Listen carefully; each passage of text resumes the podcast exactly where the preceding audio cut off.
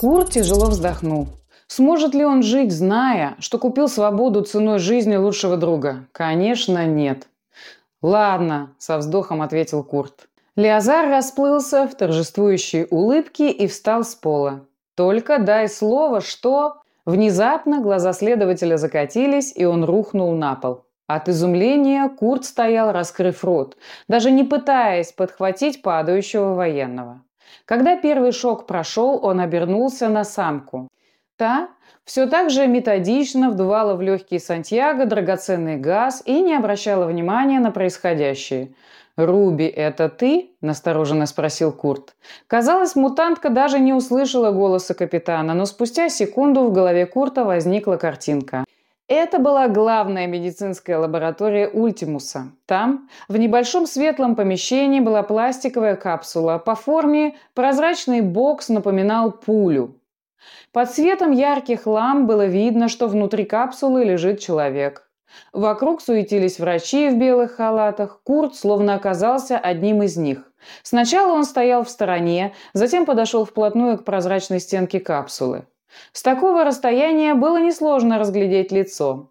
Внутри бокса лежал молодой человек, укрытый белым покрывалом. Вдруг один из врачей подошел к Курту и сказал «Леозар, мы делаем все возможное, но отек большой. То, что он выжил после такого падения – настоящее чудо. Будем надеяться, что на этом чудеса для моего брата не закончились», – грустно ответил следователь. Врач кивнул и отошел. Курт постоял еще некоторое время, вглядываясь в черты лица младшего брата Леозара, затем развернулся и пошел к выходу.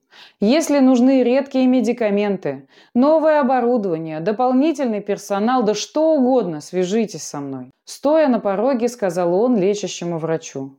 «Ты сделал все, что мог. Сейчас ему нужен только кислород и время. Все зависит от отека. Если рост его гематомы не прекратится, ничего не поможет. Пожав плечами, ответил медик. Иллюзия исчезла так же внезапно, как появилась. Курт нахмурился и стал анализировать увиденное. Каким-то образом самка смогла украсть воспоминания Леозара и передать капитану. «Очень полезный навык», – восхитился Курт.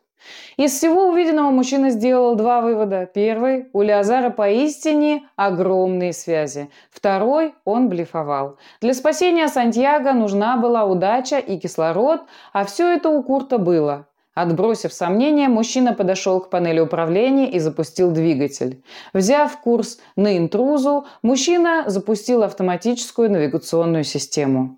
Когда пустынник продолжил путь самостоятельно, капитан смог переключиться на Сантьяго. Безоговорочно повинуясь посылаемым самкой образом, Курт смог осторожно перенести Сантьяго в трюм и настроить условия, которые одинаково полезны респирату и человеку. Пришлось снизить интенсивность ультрафиолета,